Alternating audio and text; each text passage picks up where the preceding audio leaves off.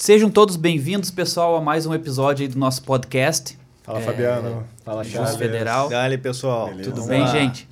E hoje vamos um, uma, uma, uma, pergunta é, que está sempre aparecendo para nós ali é, de verdades ou mitos, né? E mitos da, da, da carreira e da profissão de vocês. Então, vamos começar aqui com uma, um, com uma demanda que aparece bastante ali, que a gente tem respondido, que é sobre, sobre arma. O, o juiz, eu vou até começar aqui com o Rafael Moreira. O juiz precisa andar armado? Como é que funciona essa parte de segurança de vocês? É, isso é também uma, uma, coisa, uma aura que, que paira aí sobre o, a carreira de juiz federal, juiz de, maneira, de uma forma geral e promotor. Ah, mas será que pode andar armado? Tem porte de arma? É, já ganha uma arma? Tem gente que deve pensar isso. É, precisa andar armado? Eu já vários me perguntaram: ah, precisa andar armado, professor? O senhor já foi ameaçado? É normal? Não é? Não é inseguro? Não tem problema de segurança? Bom, uh, o cargo de juiz nos dá direito ao porte de arma. Mas não é assim tão simples. Tem que pedir autorização para para o tribunal, etc. Enfim, depois o detalhe, não sei se vocês sabem, depois podem dizer um pouco mais. Não vem de forma automática. É, não então. vem de forma automática, não. não. é assim tão simples. Mas tem a possibilidade de ter um porte de arma, sim. Pela, enfim, pelas peculiaridades da carreira, etc., que nós sabemos bem lido às vezes. Com... Na verdade, na funcional tem um aviso ali, né? Válido como porte de arma. Válido né? como porte de arma. É. A tua carteira funcional já diz ali, válido como porte de arma. É. Carteira funcional. Bom, precisa andar armado? Eu não ando armado. Fiz curso já, vários cursos de tiro, inclusive recebi o certificado, mas acabei não dando andamento. Eu não, me, não senti necessidade disso, mesmo tendo sido juiz de vara criminal. Sou juiz há, vou fazer 16 anos agora em maio. Fui juiz de vara criminal, já lidei com operação envolvendo tráfico internacional, facções e tudo mais, e, e nunca senti a necessidade de andar armado, nunca fui ameaçado. Às vezes as pessoas perguntam outro mito: ah, juiz é ameaçado, tem que viver com colete à prova de bala, tem que viver com segurança atrás, não sei o quê. Teve só um caso em Rio Grande que não chegou a ter uma, uma ameaça concreta, mas uma possibilidade pelo réu, enfim, pelas condições do réu, que eles acharam de bom tom, o pessoal da segurança da, de Rio Grande, por um período e me acompanhar. Aí tinham uhum. os seguranças atrás de mim e tal. Mas assim, eu achei um tão ruim aquilo. Não gostei daquilo. Limita, né? E depois é. eu percebi que era desnecessário, que o real não era tão perigoso assim como eles achavam. Eu saí de férias, voltei, não usei mais, não precisei, nunca recebi ameaça, porque eu acho que assim, é, nós estamos numa situação no Brasil que o, ameaçar ou, é, enfim, atentar contra a vida de um juiz é muito pior para o réu. Porque vem outro depois no lugar e aplica uma pena ainda maior e além da, da pena contra, em razão do, do crime eventualmente cometido. É muito pior. Então ele, ele, ele já sabe, e, e, eu percebo, pelo menos, que na, pelo menos na maioria, claro, não vou dizer de todos, é na, na mente, na cabeça, na ideia do réu, do criminoso, enfim, ele sabe, o juiz está fazendo o trabalho dele. Ele não está me perseguindo. Muitas vezes está na conta, né? Está na, na, conta, está na conta. E outra, esse, já está computada. Exatamente. Esse pessoal que é mais assim perigoso, eles têm 10, 20, 30 processos. Qual o juiz que ele vai ameaçar?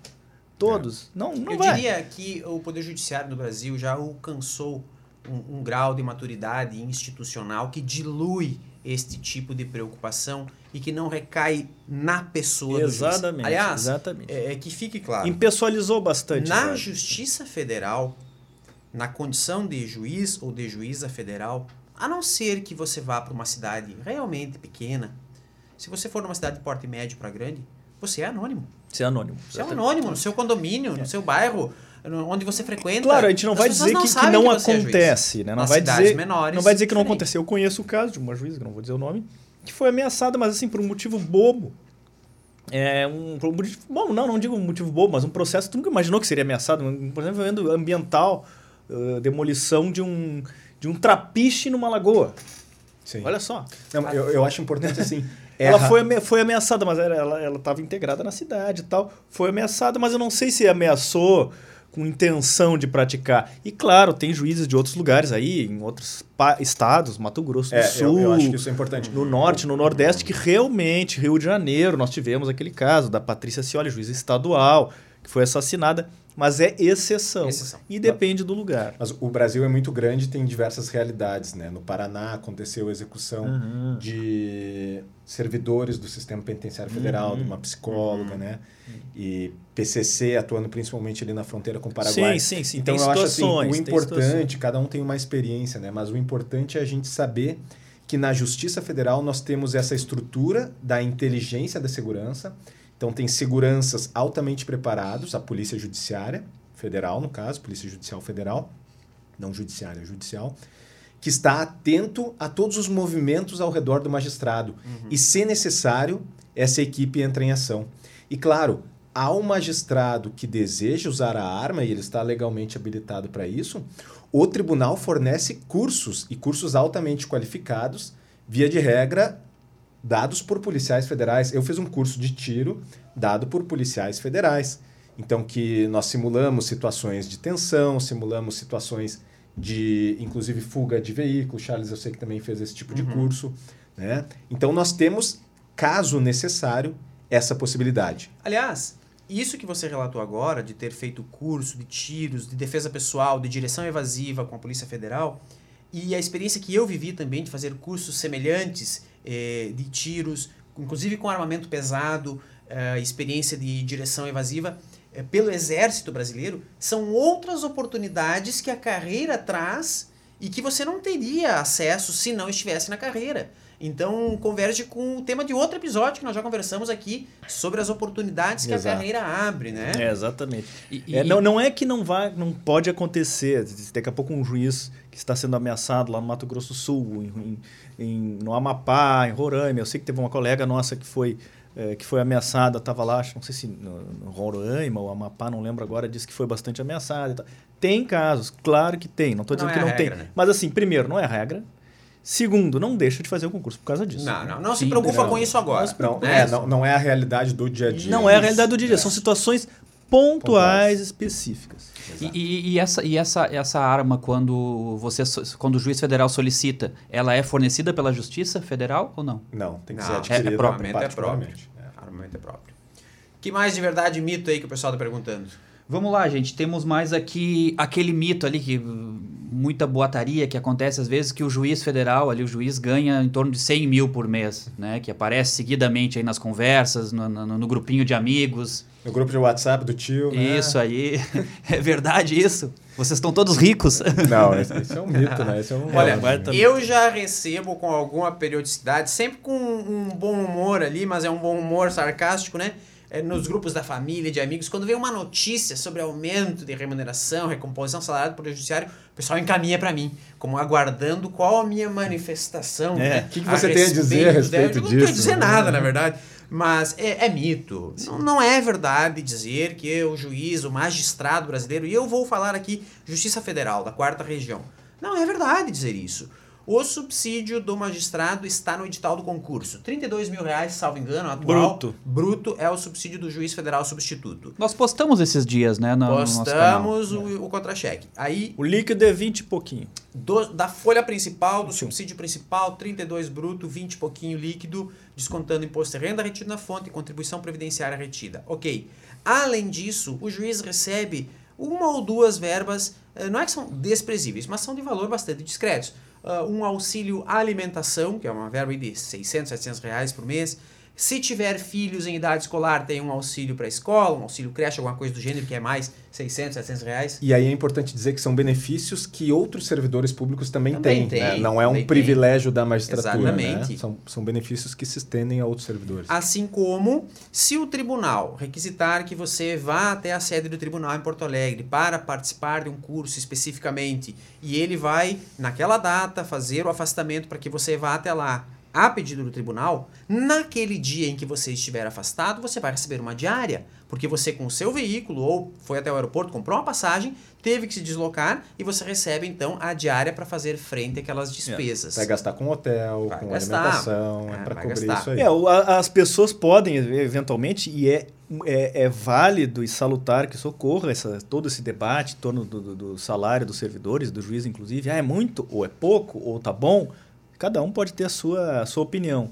Mas o que não é correto dizer é que, primeiro, juiz Amarajá, juiz ganha milhões, juiz ganha 100 mil, e, e essas questões, mas isso está errado. É, é um valor que uns, uns podem achar pouco, outros podem achar muito, outros podem achar ok, é, mas a verdade é essa. Eu não, gostaria- não, ninguém, ninguém fica rico na magistratura. Não, ninguém fica rico na Quem, magistratura. quem vai vou entrar na, na magistratura para ficar rico está errado. É, Esse é o pior motivo E- e- que a eu- pessoa pode ter. Vo- Você falou algo que me fez lembrar uma frase que eu ouvi de um senhor muito experiente, um desembargador. Eh, Na época do nosso curso de formação, ele olhou para mim com um olhar assim super eh, paternal assim e disse assim: "Meu filho, fico muito feliz de ver vocês, novos, jovens, ingressando na carreira". Ele disse: "Você sabe que você acabou de fechar duas portas na sua vida: a da pobreza e a da riqueza. Porque é esperado que um juiz não passe mais dificuldades e não precise ficar fazendo contas no fim do mês. Não se espera que um juiz esteja com orçamento apertado, para que ele não precise se preocupar com isso e possa se concentrar a estudar, trabalhar nos seus processos. Mas também não se espera que um juiz seja um milionário com exercício da função. Tá? Agora eu preciso fazer uma advertência aqui de, de- de caráter público, né? Informe, informe público. Existe uma opção, e essa opção existe também para servidores, na iniciativa privada, existe uma opção do juiz no sistema lá do recursos humanos, pelo menos na quarta região é assim, de no mês que você vai usufruir das suas férias, você pode marcar a opção de antecipação das férias, do pagamento das férias. E o que isso rende, Fabiano? Isso rende um contra-cheque virtualmente falso.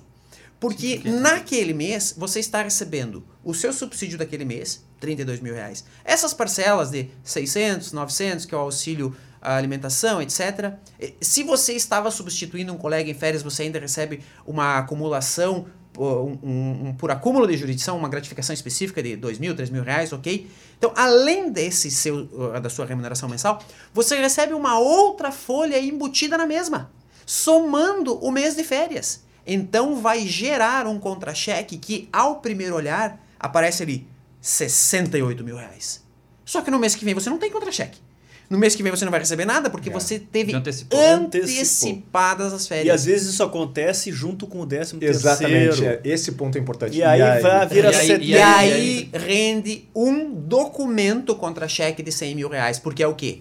O salário de 20 e poucos mil reais, 30 mil líquido de um mês, as férias antecipadas do mês que você vai usufruir as férias, e mais o seu décimo terceiro, vira um contra-cheque de 90 mil. Olha que juiz ganha 90 mil, era mentira E aí, deles. é isso aí que rola no grupo daí. É É, isso e é isso, circula. Então, eh, cuidado com as fake news, É. fique esperto, não seja o ignorante da turma. Então, saiba que esse contra-cheque ele pode ser resultado de uma antecipação ou, eventualmente, o juiz pode receber uma indenização de seu direito, que por alguma razão não foi paga oportunamente, receber atrasado. Exemplo, eu conheço uma magistrada que não recebeu no momento oportuno, por razões que não vem ao caso, a licença maternidade.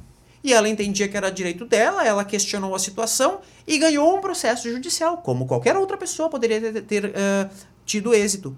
E então ela recebeu retroativamente esta quantia. Naquele mês ela teve um pagamento a mais. Mas não, depois não, não pode dizer mais. que foi salário aqui. Não é né? mensal, é uma Não vez é específica Então, e assim, ó, e que não é para todo mundo. é Guarda a situação ideia especial. de que o magistrado de início de carreira no Brasil hoje, como regra, tem uma remuneração líquida de 20 e poucos mil reais, inferior a 30 mil É. reais. E eu, eu acho importante também destacar para o pessoal que nós estamos falando do subsídio do magistrado federal. Isso. Né? As realidades nas justiças estaduais podem variar conforme o tribunal, conforme o estado. Acho que essa autonomia, ressalva né? é importante. É. A autonomia de cada tribunal estadual e também o contexto político. Por que não? Porque é a Assembleia Legislativa que aprova as leis eh, que determinam a remuneração no âmbito do Estado. Então, cada Estado tem a sua É, autonomia. com relação, não, não, não, não dá para dizer juiz federal ganha mais ou ganha Não. menos que juiz estadual. Depende do estado. Depende do estado. Haverá ah, magistrados estaduais que vão receber mais e outros que vão receber menos do que um juiz federal comumente recebe. É. E aí, já, já emendando aqui, verdade ou mito, já, eh, eu acho que é importante fazer essa, essa vinculação. O que, que o juiz não recebe? E uma das, dos mitos é... vai ganhar auxílio moradia? é. Bom, a gente já pode começar dizendo não ganha auxílio moradia e não ganha auxílio paletó. E nem auxílio livro, ganha, e nem auxílio gravata. Nem auxílio gravata, nem auxílio livro. Não ganha o juiz federal licença prêmio, que muitos servidores ganham. Essa aqui é verdade, Claro. muitos servidores a gente não ganha licença prêmio. O que, que mais? Auxílio transporte não ganha também.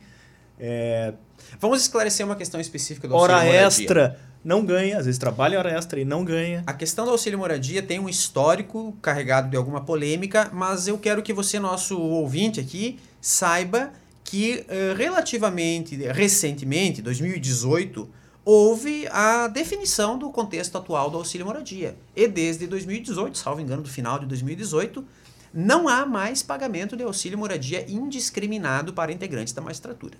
O que acontece hoje é, o benefício continua existindo na lei, então está lá. O juiz tem direito a receber auxílio moradia. Mas o tema foi regulamentado conjuntamente pelo Conselho Nacional de Justiça e Conselho Nacional do Ministério Público.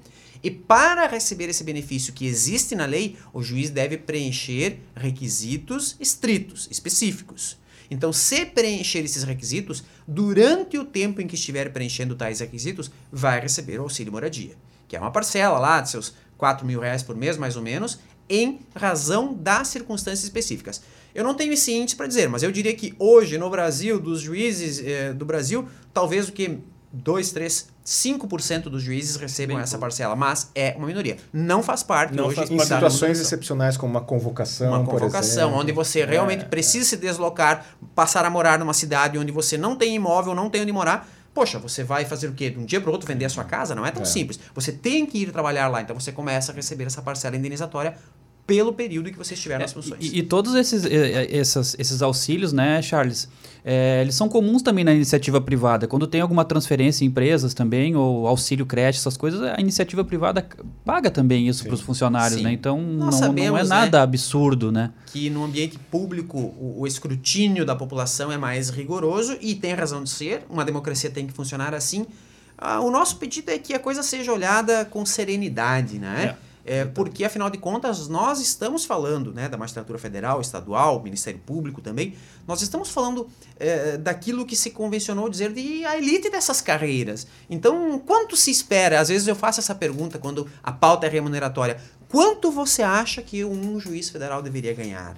Será que uma remuneração líquida aí de 8, 10 mil reais por mês seria suficientemente atrativa para ter pessoa qualificada ali? E será que numa metrópole brasileira hoje, eh, muitas vezes o magistrado ou a magistrada, eh, pela sua função, acaba, não é impedindo, mas a família toma uma decisão de que a remuneração do juiz ou da juíza vai ser o principal da família e o cônjuge acaba abrindo mão de uma carreira para acompanhar os movimentos. Será que uma remuneração de 7, 8, 10 mil hoje daria conta para viver numa metrópole? Aí você vai me dizer, ah, mas o salário mínimo é 1.200, ah, mas tem tanta gente que vive na miséria.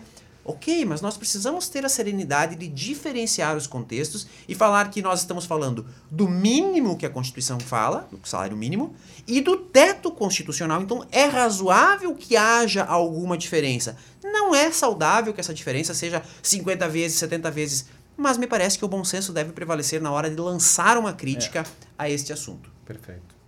Vamos lá. E vamos mais uma, uma dúvida aí constante que nós temos. Vamos lá. O Fabiano, eu, com 42 anos. É, decido... 42 só? 42. Ah, para. Parece um pouquinho Tá, mais. bom, vai, vai. É, é o que o sol, o sol acabou com o meu Muito rosto. surf, né? Muito surf. decido ser juiz. Estou andando só com vocês e decido ser juiz. É, ou, eventualmente, uma idade um pouquinho mais avançada também, aí, 45, é, às vezes nos perguntam. É, é possível ingressar na carreira com essa idade? Sem dúvida, sem dúvida. Não tem uma idade máxima e também não tem a rigor uma idade mínima, né? O que tem é um tempo de experiência jurídica, de atividade jurídica, tem que ter antes de ingressar na carreira, que atualmente esse período é de três anos. Mas não há um limite máximo. Então, tem realmente pessoas que chegam aos 40 e entram naquela crise. Nossa, devo seguir com esse sonho? As- Muitas vezes depois de 10 anos de reprovação, interrompeu, teve filhos, abandonou o projeto, resgatou o projeto e lá pelas tantas se depara com 40, 41, 42 anos, 43, 45, 49, às vezes 50, está se deparando e se perguntando: nossa, eu ainda devo ir atrás daquele sonho de ser magistrado ou não? Né? E o fato é que não há, não há essa, esse prazo de validade, não há essa idade máxima. né? Então sempre é tempo, desde que você esteja disposto a pagar o preço, a Exatamente. cumprir o que esse legal. sonho exige. Se você está disposto a pagar o preço na idade que você está, com todos os, os- enfim, os prós e contras que aquilo gera, aquela decisão gera na sua idade, aos 50, 55, aos 60, Claro que, que vai ser diferente para uma pessoa que decide aos 55 ser juiz daquela que aos 25. Claro. É claro que a situação vai ser diferente, não tem mas que dá, dá. Desde que você esteja disposto a ir para o interior, trabalhar, fazer audiência, etc, etc. Eu acho que eu vou tocar num ponto que é um pouco mais crítico aqui. Eu acho que as pessoas sabem que não há o limite, mas elas querem saber. Se eu chegar com 50 anos de idade lá na prova oral, será que a banca não vai dizer, não, mas essa pessoa aqui não, já não cumpre mais as expectativas do tribunal? Eu diria, de modo geral, a experiência que eu venho colhendo me autoriza a dizer que os tribunais são imparciais nesse aspecto. Querem saber do conhecimento do concurso, da prova técnica e, em alguns casos, inclusive, consideram as pessoas com um pouco mais de experiência mais Exatamente. desejáveis e bem-vindas do que alguém muito novato. Aliás, se me permitem dizer do que eu tenho acompanhado aí esse retrato demográfico do concurso da magistratura. 15, 20 anos atrás, notadamente antes da emenda 45 de 2004, que traz o prazo de três anos né, como prática jurídica, era relativamente comum, então no final dos anos 90, começo dos anos 2000, ver turmas de juízes sendo aprovado com predomínio de 20 e poucos anos de idade. 25, 26, 27, 28 anos era quase a média, tá? Nos últimos anos, então 2010, 12, 15 para frente, efeitos da emenda 45 sendo seguidos, etc., mudança no edital, inserção de formação humanística, deu uma atrasada no projeto de muitas pessoas. E me parece razoável dizer que o perfil atual, que é o retrato médio hoje das turmas de aprovados, já migrou do 26, 28 para o 30, 30 e poucos. Sem é. dúvida. Sem Amadureceu dúvida. um pouco hoje o retrato falado aí do candidato aprovado no concurso. É. Tem sido comum, portanto, tomarem posse na carreira juízes e juízas que já são pais e mães, que já têm família, que estão dispostos a isso. Tem sido comum também, não tanto, mas já se vê com alguma frequência, tomarem posse juízes, aqui não juízas, mas juízes com o cabelinho branquinho, igual ao do Rafael Moreira, grisalhozinho. Por quê? Porque a vida vai seguindo, né? A minha é. barba ela é assim branca desde que eu nasci, tá? Muito é. bem. Tem, tem sido mais comum, então. Para concluir, não pense nisso. Não. Olha, a não ser que você realmente tá lá com. É, o INSS já está te chamando para começar a sua aposentadoria. Você já está com 60 e tantos. Olha, quem sabe realmente o bonde tenha passado. Mas não pensa nisso. Não pensa nisso.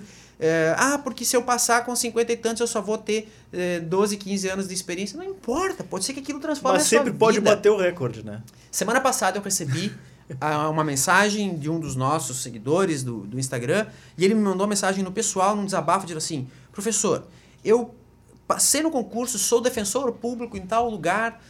Meu sonho era ser juiz, mas a minha vida deu uma arrumada. Filho matriculado uhum. na escola, comprei a casa, a coisa está funcionando. E a pergunta era: será que dá tempo? Uhum. A resposta que eu dei para ele foi: o que que bate no teu peito quando tu acorda de manhã? Você está você tá realmente realizado com o que você está fazendo? Você está completo? Porque o fato de você ter que dedicar agora mais dois, três, quatro, cinco anos para alcançar aquilo que faz o seu coração bater mais forte, não é o problema. Você vai deixar um legado depois para sua família, um legado cultural. Você vai conseguir abrir novas portas, não é? Resumindo, o recado que eu dei foi: ouça o seu coração e corra atrás do seu sonho, não importa o tamanho que ele tem. Aliás, eu sempre digo, sonhe alto. Porque quem não sonha alto nunca vai chegar alto, não é? Exato. No mínimo você tem que sonhar alto. É verdade. É, verdade.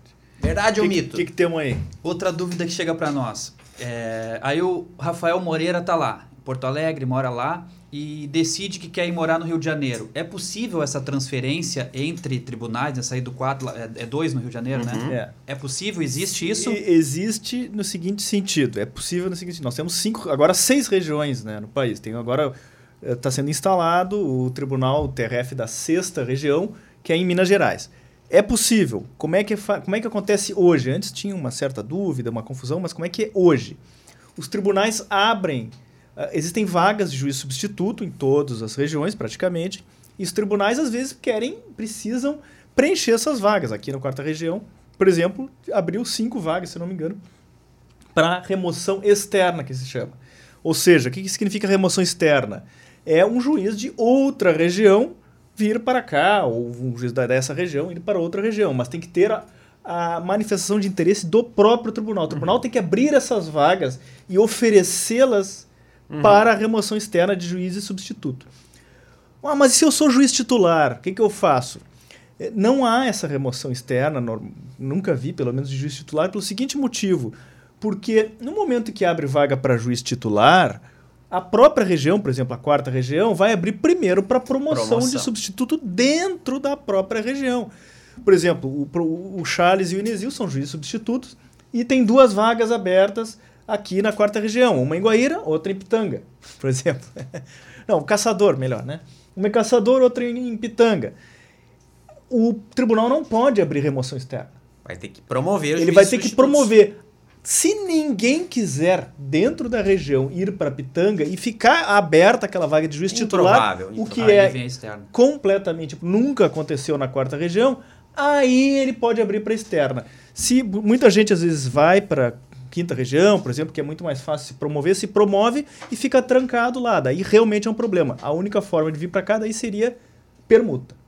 A única Agora, uma coisa que é importante ficar claro: não há aquilo que no direito se diz um direito público subjetivo. Eu não tenho o direito subjetivo de passar na quarta região e me remover para outro tribunal. Não tem que haver a manifestação de disponibilidade de vagas por parte de seu tribunal, abre-se um edital, você se submete ao edital e, se for contemplado, você é. consegue migrar de tribunal para então, tribunal. Então, assim, resumo da ópera. Se você passou no.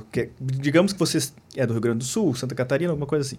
Passou na segunda, primeira, segunda, terceira, quinta ou sexta região a única forma, ou a forma mais fácil de vir é não, não se promover na outra região e tentar a remoção Isso. externa Isso. quando abrir a vaga como juiz substituto. Porque se fosse se promover lá, o que só vai acontecer depois de alguns anos, aí sim vai ficar mais dificultada a vinda, porque aí depende de permuta. Aliás, tramita no nosso Congresso uma proposta de emenda constitucional que passa a permitir esse intercâmbio entre tribunais de justiça. É. Não está vigente, a emenda não passou ainda mas está no debate, na ordem do dia, é de interesse da Associação dos Magistrados Brasileiros, é. que seja possível, então, essa permuta entre juízes de direito de, de tribunais diferentes. Legal, legal. O que, que temos mais de mito vamos, aí? Vamos, então? Vamos, vamos para uma, uma última aí para o professor Inesil. É, nós sabemos já, já abordamos bastante aí no, no, nosso programa, no nosso canal, que cada vara são dois juízes, né? um titular e um substituto. Yeah. Como que funciona essa relação, Inesil? O, o, o, o, o juiz titular é, é, é o, é o chefe né? do, do juiz substituto? Como uhum. que funciona a relação de vocês e as atribuições do... E o substituto tem direito de nomear assessor? Também. Isso é bem importante. Essas perguntas são importantes porque elas têm uma, uma peculiaridade própria da Justiça Federal. Né? Muitas vezes nós estamos aí acostumados com concursos de juiz de direito em que o substituto ele efetivamente substitui. Ele não tem a sua inamovibilidade até que ele venha a efetivamente conquistar a vitalicidade na carreira. Então, nos tribunais estaduais, o juiz substituto ele fica pulando de comarca em comarca conforme designação do tribunal. Isso, na Justiça Federal, é diferente. O substituto assume em uma determinada subseção e cada vara federal tem um juiz titular e um juiz substituto. Então, toda vara federal tem uma vaga de juiz titular e uma vaga de juiz substituto.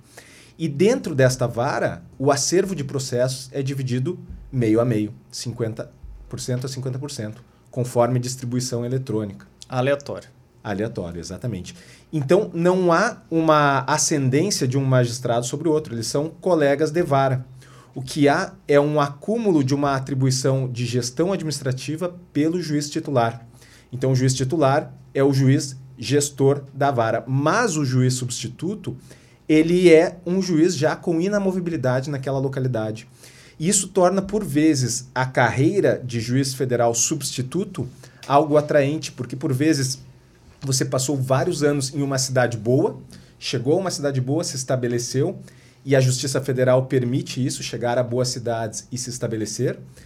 E por vezes não se torna mais interessante, depois de 5, 6, 7 anos de carreira, você se promover e ter que, muitas vezes, voltar para o interior. Fim da lista. É, né? exatamente, porque são duas, é como se fossem duas listas paralelas. Uhum. A lista dos substitutos, de antiguidade, e a lista dos juízes federais titulares. É isso, uma coisa importante ressaltar. A promoção você começa como juiz substituto, vai, no meu caso, fui para Rio Grande, depois Caxias, depois Canoas, morando em Porto Alegre, onde eu queria, e abriu vaga para promoção.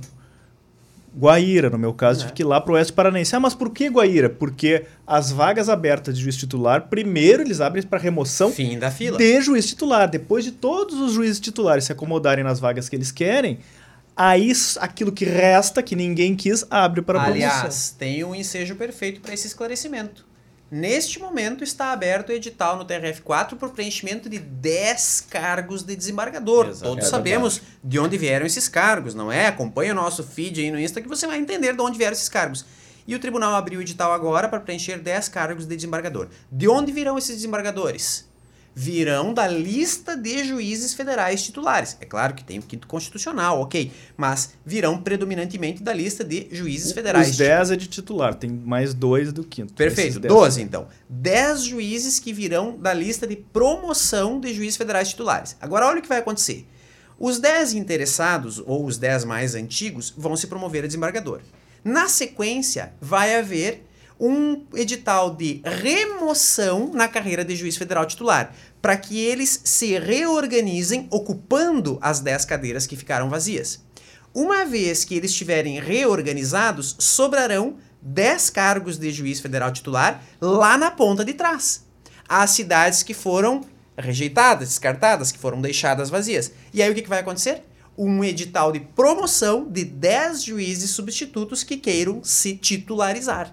E aí o juiz substituto que poderia já estar, que provavelmente está em Porto Alegre, Florianópolis, Curitiba, ou em cidades que o Inesio aqui adjetivou como boas, no seu interesse, né, uma cidade que você queria, mas para se promover a juiz titular, voltar aproveitar essa oportunidade de promoção na carreira e, portanto, deixar aberta a oportunidade de um dia se tornar desembargador, você tem que sair da capital onde você está e assumir numa cidade de ponta, numa cidade do interior. É um ônus que se paga na carreira É. da Justiça Federal. Exatamente. Eu acho que só ficou em aberto ali a nomeação né, de assessores e CCs, se existe CCs. Ah, E quem não- é e quem verdade, no é verdade. Para É, finalizar, né? A Justiça Federal não tem cargos em comissão como regra. Né? Então, o quadro de servidores é formado por, concurso, por servidores concursados, técnicos e analistas, e dentro desses técnicos e analistas há algumas funções gratificadas. E essas funções gratificadas cabe tanto ao juiz titular, como regra, o juiz titular ele distribui as funções gratificadas da vara, da administração da vara, porém o juiz substituto ele tem direito a dois cargos, né?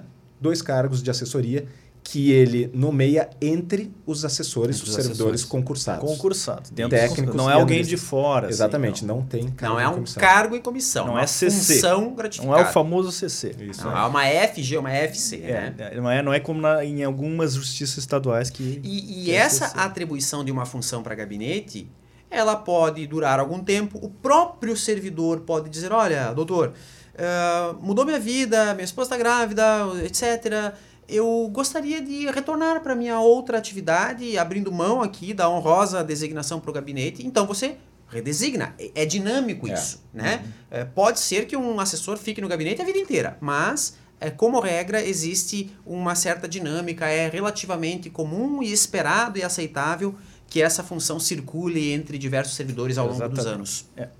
Maravilha. E, e- e só para fechar, então, é, do que a gente falou aqui nesse, ne- nesse último tema, o, o juiz substituto ele pode ir até o final da carreira, até a aposentadoria compulsória, Pode como juiz se substituto. aposentar como substituto. Olha aí. É, então, vou pegar o meu exemplo. Ele Come- não é obrigado a se promover. Isso. como Comecei em Rio do Sul, Santa Catarina, me removi, não promovi, me removi para Itajaí, quarta vara federal de Itajaí, depois me removi para outra vara de Itajaí. Hoje tenho a pretensão, venho sinalizando isso nos processos de remoção que abrem, tenho a pretensão de me remover para Florianópolis, onde estou radicado há muitos anos. Possivelmente, potencialmente, eu me aposento em Florianópolis como juiz substituto daqui a 30 anos E deixa passar o cavalo. abrindo mão de me Abrindo promover a juiz titular e, consequentemente, abrindo mão de um dia me tornar desembargador. Até porque eu pretendo migrar de juiz federal substituto para ministro do STF direto. É para poucos, Fechei né? Pra bem, não? É pra poucos, Ninguém é. esperava essa. né? Boa, boa. Eu acho que a gente podia aproveitar, acho que está chegando ao fim o programa, mas pedir para o pessoal mandar sugestões de temas, né? Ah, Dentro é, desse não, Verdade ou. Mito. O que, que você quer saber sobre a carreira? Deixa nos comentários, manda um direct no Instagram do Justo Exatamente. Federal, que nos próximos episódios a gente vai trabalhando isso aí. né? Pode abrir um abaixo assinado e também Charles no STF. Vai Ah, começar olha aí, aí, ó. Boa. Pessoal, Então tá. excelente bate-papo, então. É, muito obrigado pela audiência de todos e até uma próxima oportunidade. Valeu, pessoal. Um abraço. Isso.